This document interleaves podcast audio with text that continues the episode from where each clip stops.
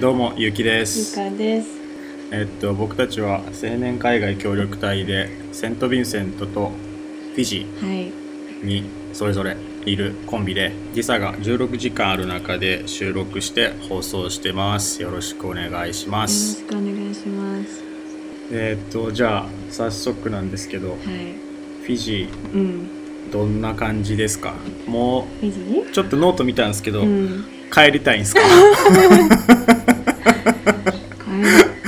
半年経たずで帰りたい帰りたい欲がちょっと今ね高まってて、えでもちょっと落ち着いてきたかな？あうん。うん。ーどんな雰囲気ってどんな感じなんですか？なんか例えば、うん空港を降りた時にうんそれぞれ匂いとかってあるじゃないですか、うん自然って感じ。もう山の中に 山の中に降り立ったって感じ。はじあなんか結構山の中そういにろいろ旅行を世界中してきたけどもう飛行機のその着陸する直前って見えるじゃないですか空港の周りとか。もうその景色を見た時にちょっと結構びっくりしてもう緑しか見えなかった。もう木しかあ海とそう海じゃなくて木あ海もあるけど島だからもちろん。ですぐ隣は海なんだけどまず一番最初に見えたのは木でビルが何も見えなくてなんて田舎なんだって思って衝撃的でした。えでも人口というか国の大きさ的には四国と同じくらいって四国と、うん言われてる。四国と、うん。で結構大きいです大きいのな。んか世界地図で見ると、点、うん。点でしかないから そうね。うんすごいちっちゃいけど。発展はしてるその空港自体が、うん。なんて言うんだろう。そうやっぱり田舎の方にあるから山だけで町の首都の方へ行くとすごいビルがあったりとかっていう感じ。いやでも全然その高層ビルっていうのはほぼゼロかな。へ最ーその JICA のオフィスがあるビルは結構まあいわゆる高層ビルなんだけどその高層ビルでも11階建てかな。すごい11階建てなんや。へえすごいすごい。のオフィスはえ？9階にある感じかな、すごい。じゃあエレベーターもついてるうんん、や。なんで？うんついてるついてる。どういうこと？どういうこと？こっちエレベーターとかないから。ないの？あそう。いや一箇所だけかな、へー。本当に一箇所しかあないえエスカレーターは？エスカレーター動いてないのが一つある。えどういうこと？あみ2つぐらいかな。空港にエスカレーターついてるけど、動いてるの見たことない。ええで街にエスカレーターついてるけど、動いてない。階段えー？になってる、どういうこと？でエレベーターは外務省セント・ヴィンセントの外務省のビルにしかない、えー、えこっちショッピングモールとか行ったら全部エスカレーターもエレベーターもついてるよ？わあすごい。発展しいてるわ。うんどうかな。でもその私のいる 認知は、まあ、一応第2の都市と言われてるけどまあ都市2個しかないんだけどね でで今月じゃない間違えた今年の11月に3つ目の都市ができるんだよね。うん。できるってどうあいうことその空港があるのがナンディっていう場所で、まあ、いわゆるなんか観光地なんだけどそこがあの今回ずっと申請都市になりしたいっていう申請をずっとしてたんだけど、まあ、なかなかひょあの何？クリアされないクライテリアが今回やっとクリアされて都市として認定されることになった。都市として認定されるとどうなるんですか、開発が進むってことですか？それとも、多分も そう多分。ごめんあんまりよく分かってないけど まあ多分。ごめんそこまでねちょっとまだニュース追ってないんだけど。すいません。あまあ一応なんかそのナンディタウン今タウンって言われてるからナンディタウンはすごい今その都市になるためにすごい人を何？ー移住者をそうそう移住者を人口とあとそのなんだっけ行政サービスの何？よくするのと まあなんかいろいろあるんで水道とかなんかそういうなんて言ったらいいの？住環境を整えるとかそのビジネス的にもよくそのさ行政サービスを良くするみたいなのをインプルーブさせないとダメらしくて。あとなんだっけゴミ？ゴミの収集とかもちゃんと徹底しないといけないとかいろいろあるらしい。うん。うん。いやそういうのを一応クリアしたから、うん。もうあなた都市ですよってなるらしい。もうすぐなるってこと？そう。11月だったかな、へー。でフィジーうん。うんってなんなんていうんだろうそのしゅなん部族社会っていうかそういうあれじゃないの？何部族って？部族？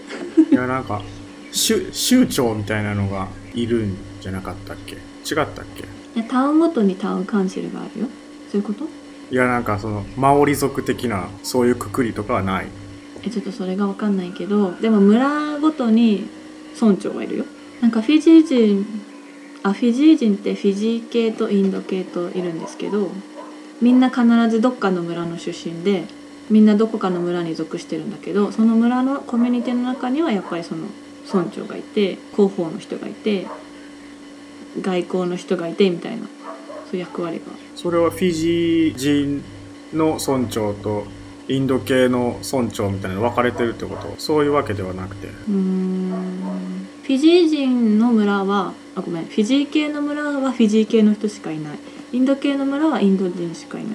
あ完全に分かれてる。あれない、うん。へえじゃあその新しく都市になって住民募集してるってところは、そこはね村じゃなくて町だかから。ら町に住んでる人もいるけど混ざるそう混ざってるね、うん。混ざるだろうって感じだよね、うん混ざってる混ざってる。そううなんなんか難しい。日本とちょっと考え方が全然違う、うん。しその村はみんな全ほぼほぼ親戚なんだよね。一つの村はみんな親戚みたいな。どれぐらいのコミュニティの規模なの？なんかそれも村によって全然違くてなんか貧しい村と、まあ、ゆ豊かな村があったり大きい村があったりちっちゃい村があったりするんだけどちっちゃいといくつかな？5030とか？50とか？大きい村だともうほんと何百人っているへえでその何百人とかでもみんな血縁関係とか親族関係ってこと？とか遠い親戚とか、ああ、うん、やっぱそう。ああ面白い。そえじゃあそういう村がいっぱいいっぱい何個か集まって、うん。町みたいなくくりではないってえなんか多分日本で言ったらちょっとあんまり田舎の方とかわかんないけどなんとか県なんとか郡なんとか村とかじゃん？そのなんとか村、うんそうやな。そのなんとか村は全員同じ村の日本で言ったら全員親戚じゃないけどその村が全員親戚みたいな感じの一つのコミュニティでその村の中に、まあ、村長とかがいるじゃない？でその一つのコミュニティとしてみんなで支え合って生きててその村をどうやって発展させていくかっていうのでまあなんか他の国と貿易したりなんかいろいろやってんだよねビジネスを。村ごとにやってるってそうそう。へえすげえ。でその村にはごいね。その村の人以外は基本入れなくて。入れなないんかの入るには儀式をしないと入れない。そうだから私たちもホームステイをするっていうのが研修の一環で最初の1ヶ月の研修の中にホームステイプログラムがあって行くんだけどその儀式をしてお世話になりますっていうのをやってからじゃないと入れない。あ入れないっていうのはその短期とかで滞在するにはってこと？いや普通に道の中を訪問するのもその村の中に5人なんか役割がある人がいて1人が村長さん1人が広報なんだっけ1人ごめん村長とその次の村長の下の人と広報の人なんだっけ貿易の人まあ経理まあの人そうなんかいろいろろあってその中の1人の人とまず会って儀式してから村長に挨拶みたいな感じ。その儀式ってうんどれくらい時間かかる感じ、なんか？私がやったのは15分ぐらいだったけど、まあ、やろうと思えばいくらでも長くできて、まあ、儀式としては その、まあ、カカバっていうそのフィジーの伝統的な飲み物があるんだけど言っちゃうと胡椒の根っこをそうそう胡椒の根っこをパウダー状にしたものを水で溶いて、あえ胡椒のねこうパウダー状にしたものって胡椒じゃないの？いやなんかねもっと、まあ、砂砂みたいな感クシュンじみたいな。砂みたいな感じ。あじゃあ美味しくないんだ。でもねえー私は嫌いじゃないんだけど、まあ、いわゆるなんかアルコール的存在として飲まれてる。なんあかあ例えば仕事終わりにカバ飲み行こうよみたいなあカ飲み行こうよなんかカバ飲もうよっつってみんなで集まってその大きいなんか日本のさ日本酒飲むなんていうの？マス大きいマスみたいなのあるじゃんね。そういうのに水とそのパウダーを混ぜて溶かしてまあ見た目はただの泥水だよね。だから。それを一つのボウルでみんなで回し飲みするっていうのがぎ儀式。みんなで回し飲みって知らない。一口ずつってこと、うん。い一杯一杯は全部自分で飲むんだけ。ど、まあ、そのボウルは大きさによって違うんだけど、まあ、大体ココナッツの皮でできてたりして、まあ、それを一杯飲み切らないと失礼に当たるっていう。で最低一杯は飲まないとあのいけないっていうルールがあるんだけど。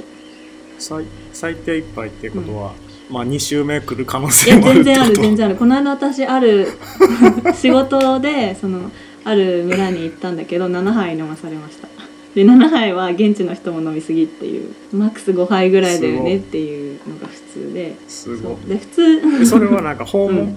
訪問するときに毎回しないとそいうけない。だね。基本的に。ああっちも一回。村側の人たちとしてはもう最高級のおもてなしなわけよあー。ねでその後にご飯をみんなでなんか食べたりとかお茶飲んだりとかするんだけど。おもてなし、まあ、日本で言ったらさ、まあ、お茶どうぞみたいなあるじゃんねお家とかにうん。行ったりオフィスとかお邪魔したらお茶どうぞみたいな感じでカバが出てくるって感じかな。そうやってインド系のコミュニティに行ってもそれをやるの？多分。あごめん。でもインド系のコミュニティ実は行ったことないかもまだ。でもインド人もカバは飲む。うん。へえでカバっていうのは一応カジュアルな飲み物なんだ。その儀式？儀式としても飲まれてるけど普段からも結構みんな飲んでる。その例えばみんなで集まろうみたいななったらじゃあカバ飲もうぜみたいなカババーっていうのがあるぐらいカバは。カババあのある。らしい、うん、行ったことないけど、へー。あるらしい。でそのカバは普通お酒とか飲むとさテンションが上がってくじゃん。まあ落ちる人も中にはいるけど基本的にはお酒飲んだらうんハイになるものがアルコールじゃない？だけどカバは逆でこう飲めば飲むほど鎮静していくっていうテンションがどんどん下がっていって眠くなるっていう飲み物でだから面白い。あそういう効果があるそう。んだ。だからみんなでわーって集まって楽しくやろうぜってなって飲むのにどんどんみんなテンションが下がっていくっていう不思議な飲み物。めっちゃ面白いね。なんで飲むんだろうわかんない。わかんない。で別に美味しくないよ。しかもなんか飲んだ時は口の中入れると舌が結構ヒリヒリ。何？ビリビリする麻痺してる感覚になる。でもそれがねちょっと癖になるんだよね。私は嫌いじゃない。でもその多分太陽州に配属されてるみんなは絶対みんなあの通れない。え？避けて通れない飲み物で結構みんな嫌いじゃないって言ってますね私の同期は。えー、じゃあ太陽州では一般的な飲み物みたいな感じなんだ。多分。バヌアツとかサモアとかいでも飲まれてるらしい。へえすごっうん。うん。なんか男の人はねもう絶対飲まなきゃいけない。女の人は結構ごめんなさいって言うと OK みたいな感じになるんだけどだから男の人の方が苦しむかもしれないね。うん。男社会だねやっぱり。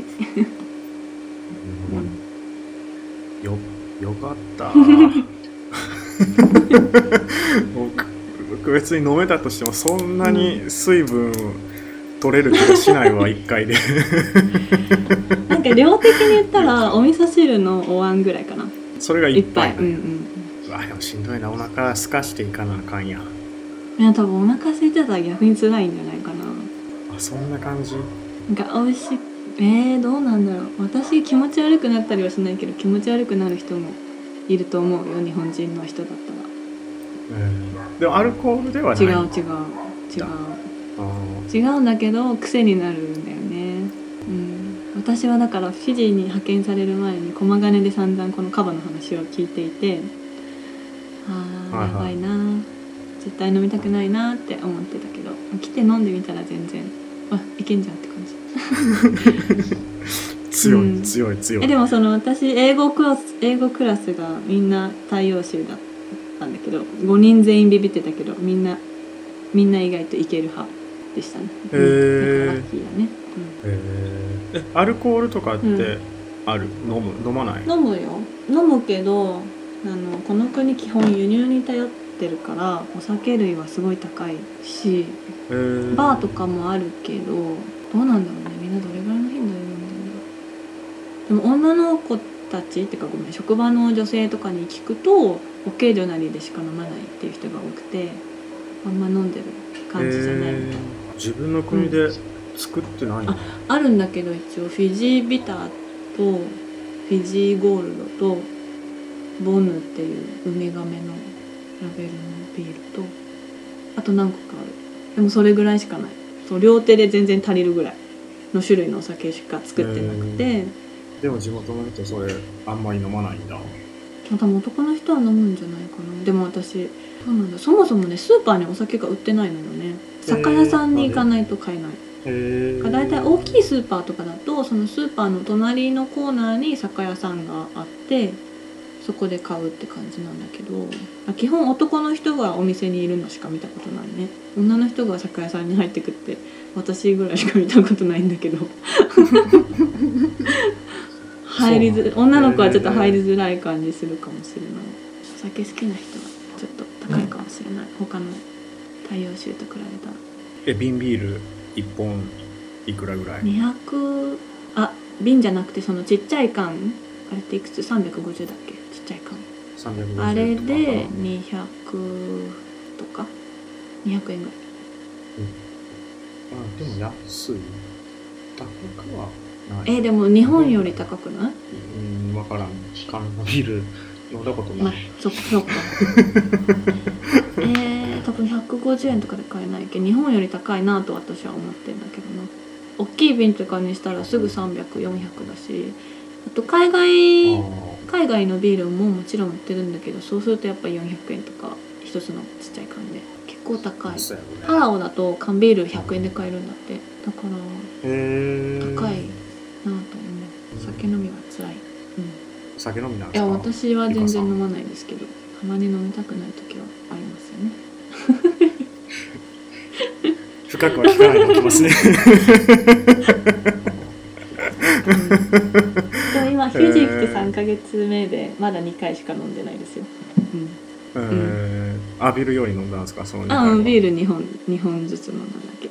ビビーチで、二本ずつ。うん。えー、あいいですねビーチ、綺麗ですかビーチ？ビーチね。うん。観光しました？観光してないですね。そんな1回だけ行ったかなその観光客が。よく来る海沿いにあるリゾートホテルのマーケットみたいなところが。はいはいはい。私の住んでるとこからバスで30分ぐらいでのところにあるんだけど、まあ、そこはねやっぱリゾートホテルはプライベートリビーチがあるから多分うん。みんなが想像する海綺麗な海。その白い砂浜に水色の海、はいはい。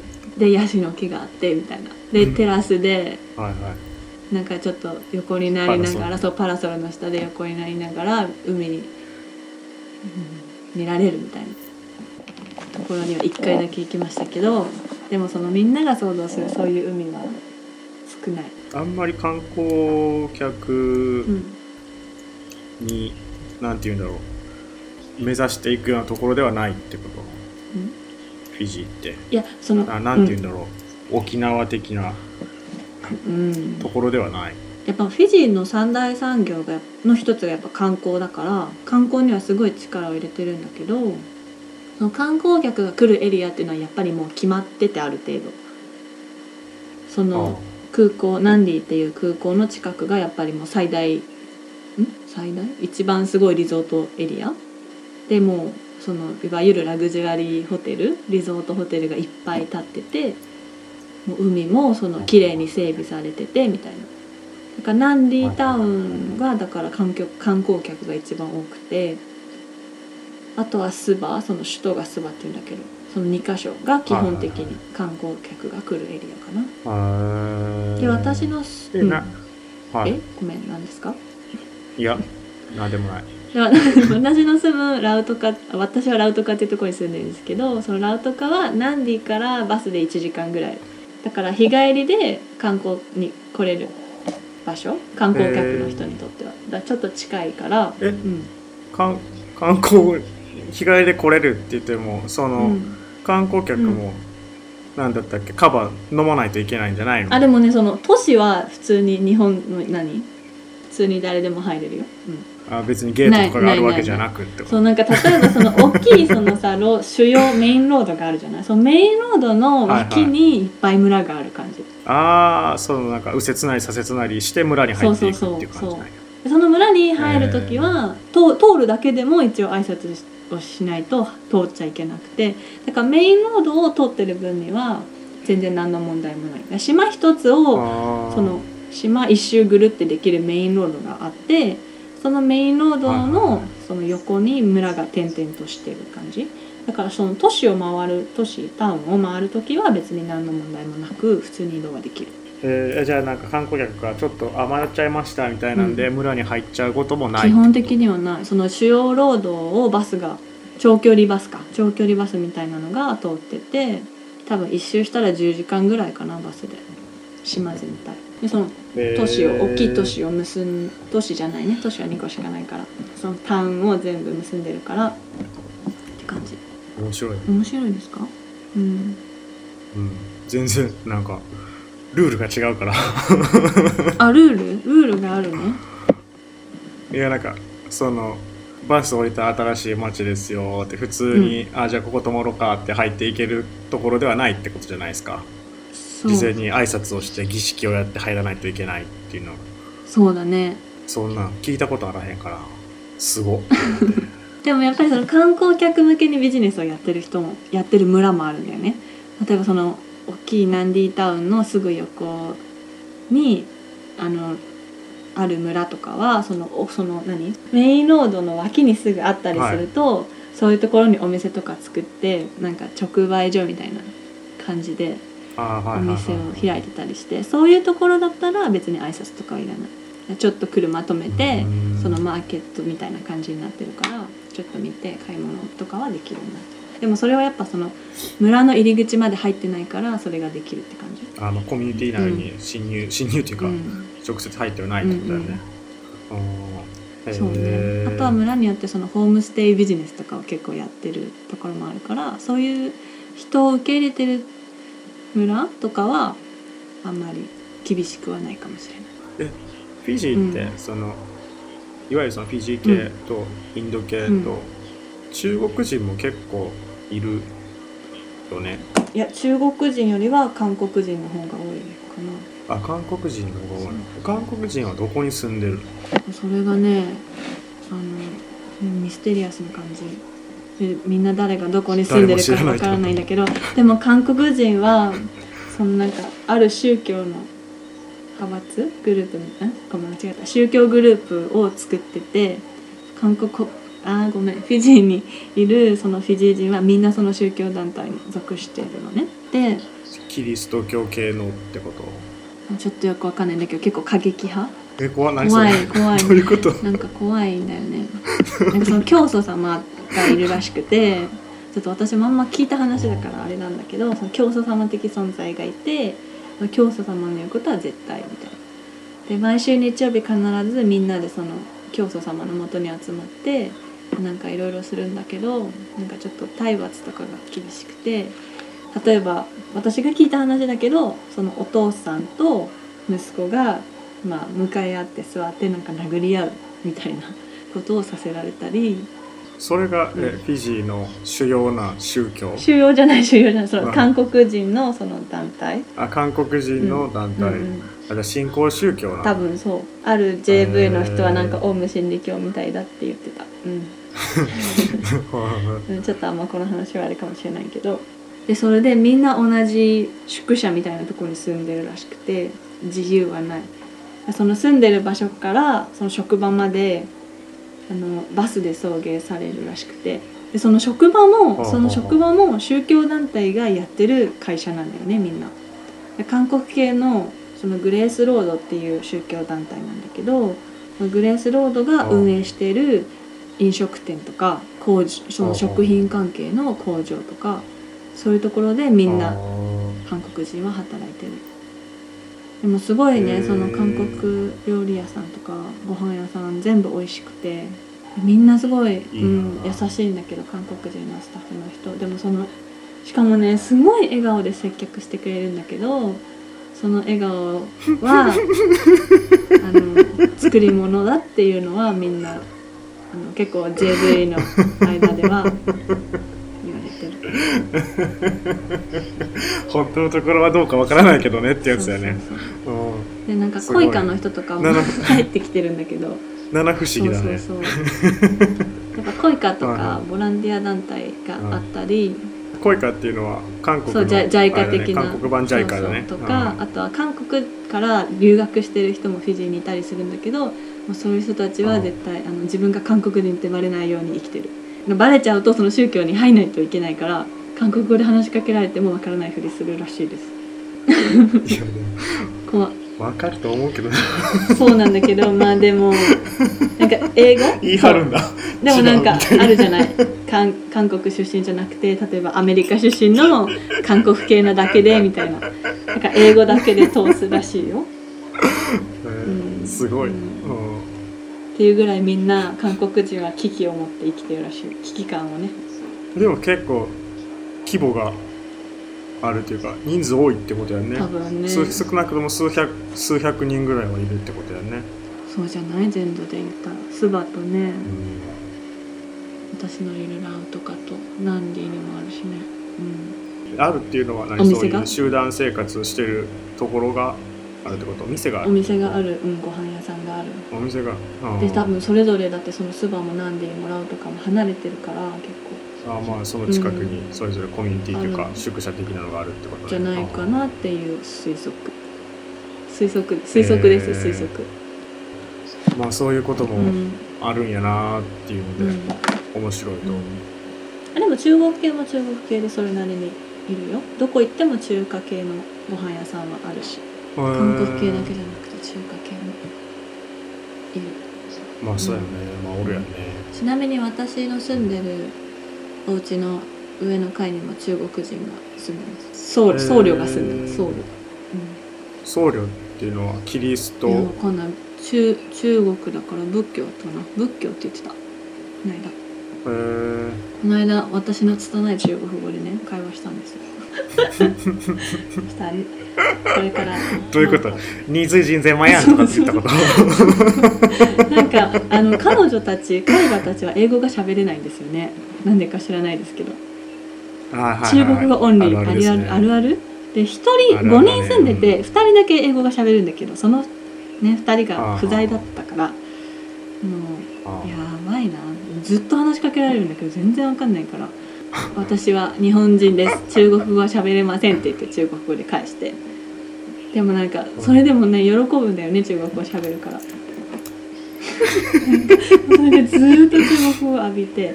でも分かったのはそのお寺であの僧侶として、まあ、やってるっていうのと隣町のナンディまで毎日お祈りに行くということだけは分かりました。でもまあ、うんそういう仏教コミュニティもある程度うんあるらしい。あるっうんてことやね、へえめっちゃ面白いね。そう？謎が多いね。毎日カオスですよ本当フィジー語とヒンディー語と中国語と。ほぼほぼ英語喋れないですからねオフィスあでもあの紹介してくれた、あのフィジーで流行ってる曲ってあれフィジーうん、語やね。あれフィジー語です。うん。もう全然さ何言ってるかわからんから全然響かない、うん。でもあの曲 でもなんかあすごいみんな超ノリノリになるあの曲。あれでノリノリになるそうんだこの間その私ゆきくんに頼まれて音楽を調べなきゃと思ってうん。リサーチをかけたらうん「絶対これ!」って言われて「ちょっとじゃあかけてみて」って言われて そのちょうど出張中だったんですよ。車で移動中で。その曲かけたらもうみんなぜなんか踊り始めるっていう車の中で。すごいな、うん。あのなんかゆったりしたメロディーで踊るんだ。へえフィジーの音楽基本全部ああいう感じだから。もうずーっとなんかズンチャズンチャみたいなゆっくりしてる。説明しづらいけどめっちゃゆっくりなスローテンポでもなんか常夏な感じあるじゃない？え、うん、常夏な感じある。なんかトロピカルな感じどの曲聴いてもああいう感じだから。で何言ってるか分からないっていうね、うんちょっとあの気になる方いたら「フィジーワン」っていうレラジオ番組で検索してください。ちょっとはいリンクの方も貼っときます。フィジーワンっていうラジオやばいよ。ずっとなんかそういう系の音楽流れて暗号みたいな呪文のようなフィジー語がずっと流れる。まあでもああいう曲聴いてるとなんかテンションはあんま下がらないからまあなんかなんとかなるかなっていうモチベーションに上がるから、まあ、嫌いじゃないですけどね、うん、なんで大体私の仕事あ基本出張が多いんですけど車移動で。車移動の8割はあんな感じの音楽を聴かされてます。結構地獄。だろうね。寝たいんですけど私って思いますね、うん、最最近は私は日本の曲をずっとかけてます。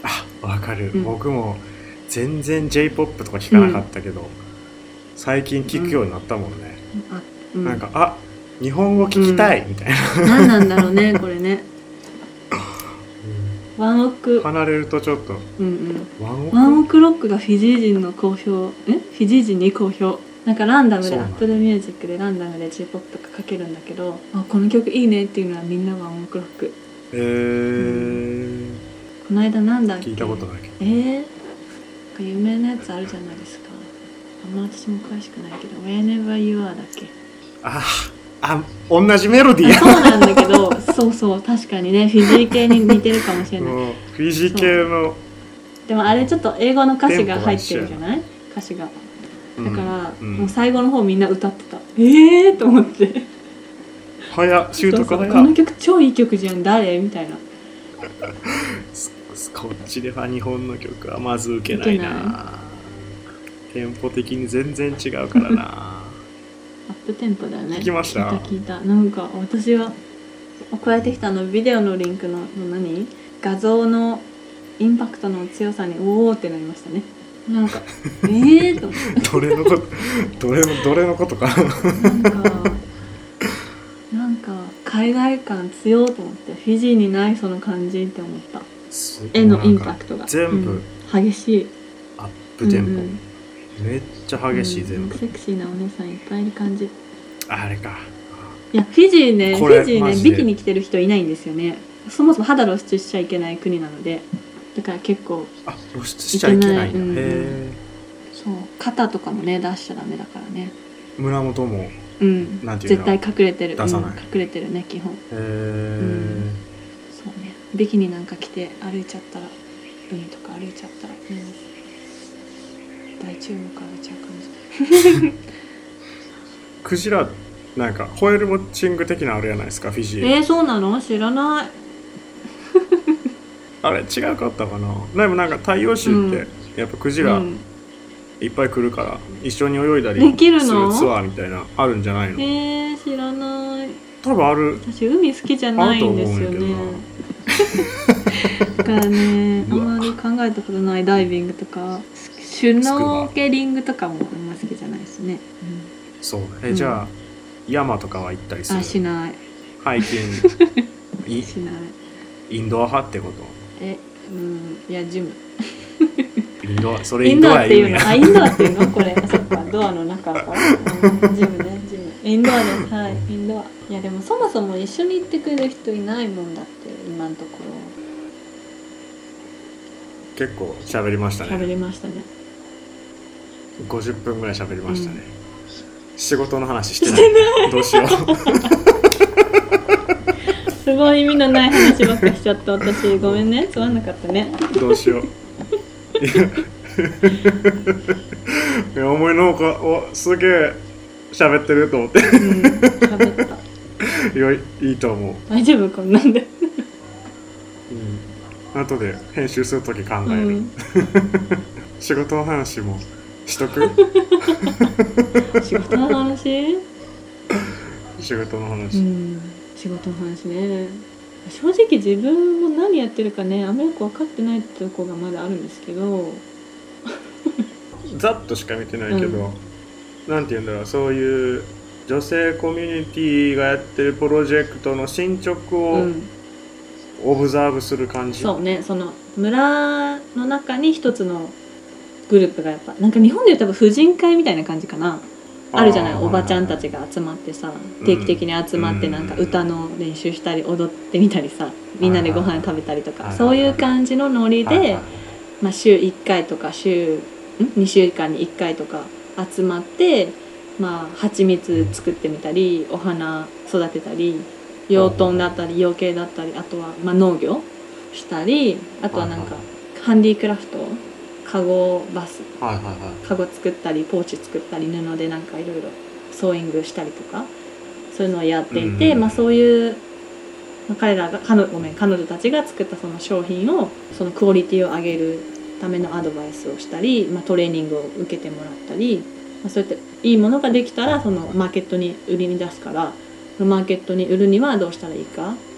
例えばその広告をどうやって打つかとかそのラベルをどうやってちょっとなんかおしゃれに作るかとかその値段の付け方とか、まあ、それに伴ってその何帳簿の付け方とかいろいろあると思うんだけど、まあ、そういうのを全部今どういう状況でやっててもっと良くしていくにはどうしたらいいかっていうのを考えるっていうのが私の仕事ですね。なので全部で65のプロジェクトが6つのタウンに分かれてあってそれを全部見て回ってる感じです回りながら適宜あじゃあ次来た時はこういうことを教えようかなとか、うん。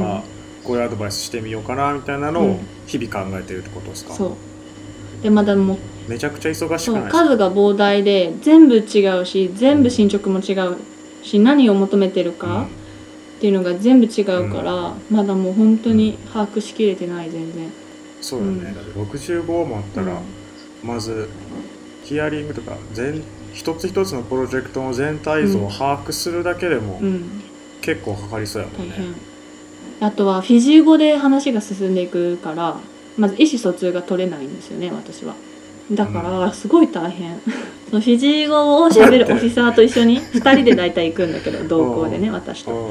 その人に翻訳はしてやくれるんだけどさでもこう喋っててさその全部は通訳してくれないじゃないやっぱり。あポイントその人が考えるポイントしか言ってくれないってことねだからちょっとね100%汲み取ってあげれないし本当に求めてるものが何かがわからないじゃない。そのオフィサーの意図が入っちゃうから。だからすごい難しいなと思って。難しい。すごい、うん。フィジー語勉強しなきゃなと思ってるんだけど先生が見つかりません。うーんどうしたらいいかね。ヒンディー語はヒンディー語でね文字読めないしねしかもヒンディー語フィジー語んフィジー系のヒンディー語とヒンディー語違うんですよ。もうなんか独特のね多分アラアラビア語でさそうそうそう。アラビア語でさ地方によって違う喋り方するみたいな感じで多分。もうねヒンディー語の本買ったんだけど私買った本インド系のヒンディー語だったっぽくて。まあそれがヒンディー語やったな。そう。確かにそうなんだけど私の知ってるヒンディー語が載ってなくてあこれ違うと思って。そのやっぱ研修の時に受けた5日間のヒンディー語の教科書があるんだけどもう超ベーシックなやつね。うん。それと見比べただけでもうあ全然違うやんっていう。もうなんか死にそうです。もうセンス悲しいうん。うん。しかしかもインド系の人みんな英語喋るからさヒンディー語やらなくても多分いいんだよね。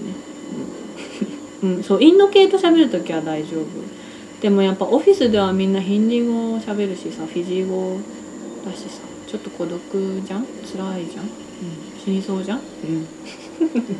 うん。もうもうやっぱなんかインド系の人の方が優しいんだよね。やっぱさフィジー人に負けてるっていう感じがあるっていうかさマイノリティだと思ってるからインド人たちは。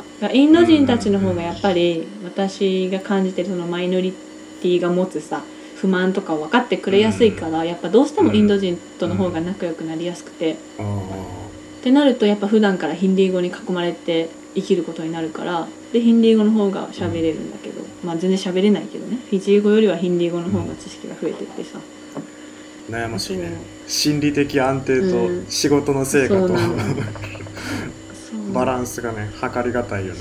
でも本当は私将来のためにフランス語やりたいしさ アラビア語とかもやりたいしさ。うん。うん。忙しい忙忙しい。しいよ。なのに私今大学通って USP っていう大学で中国語の講座取ってるからね。何のために中国語をやろうと思ってなんかどっかのコミュニティに属したいなと思って。とりあえず自分が住んでるところで仲間が欲しいってことね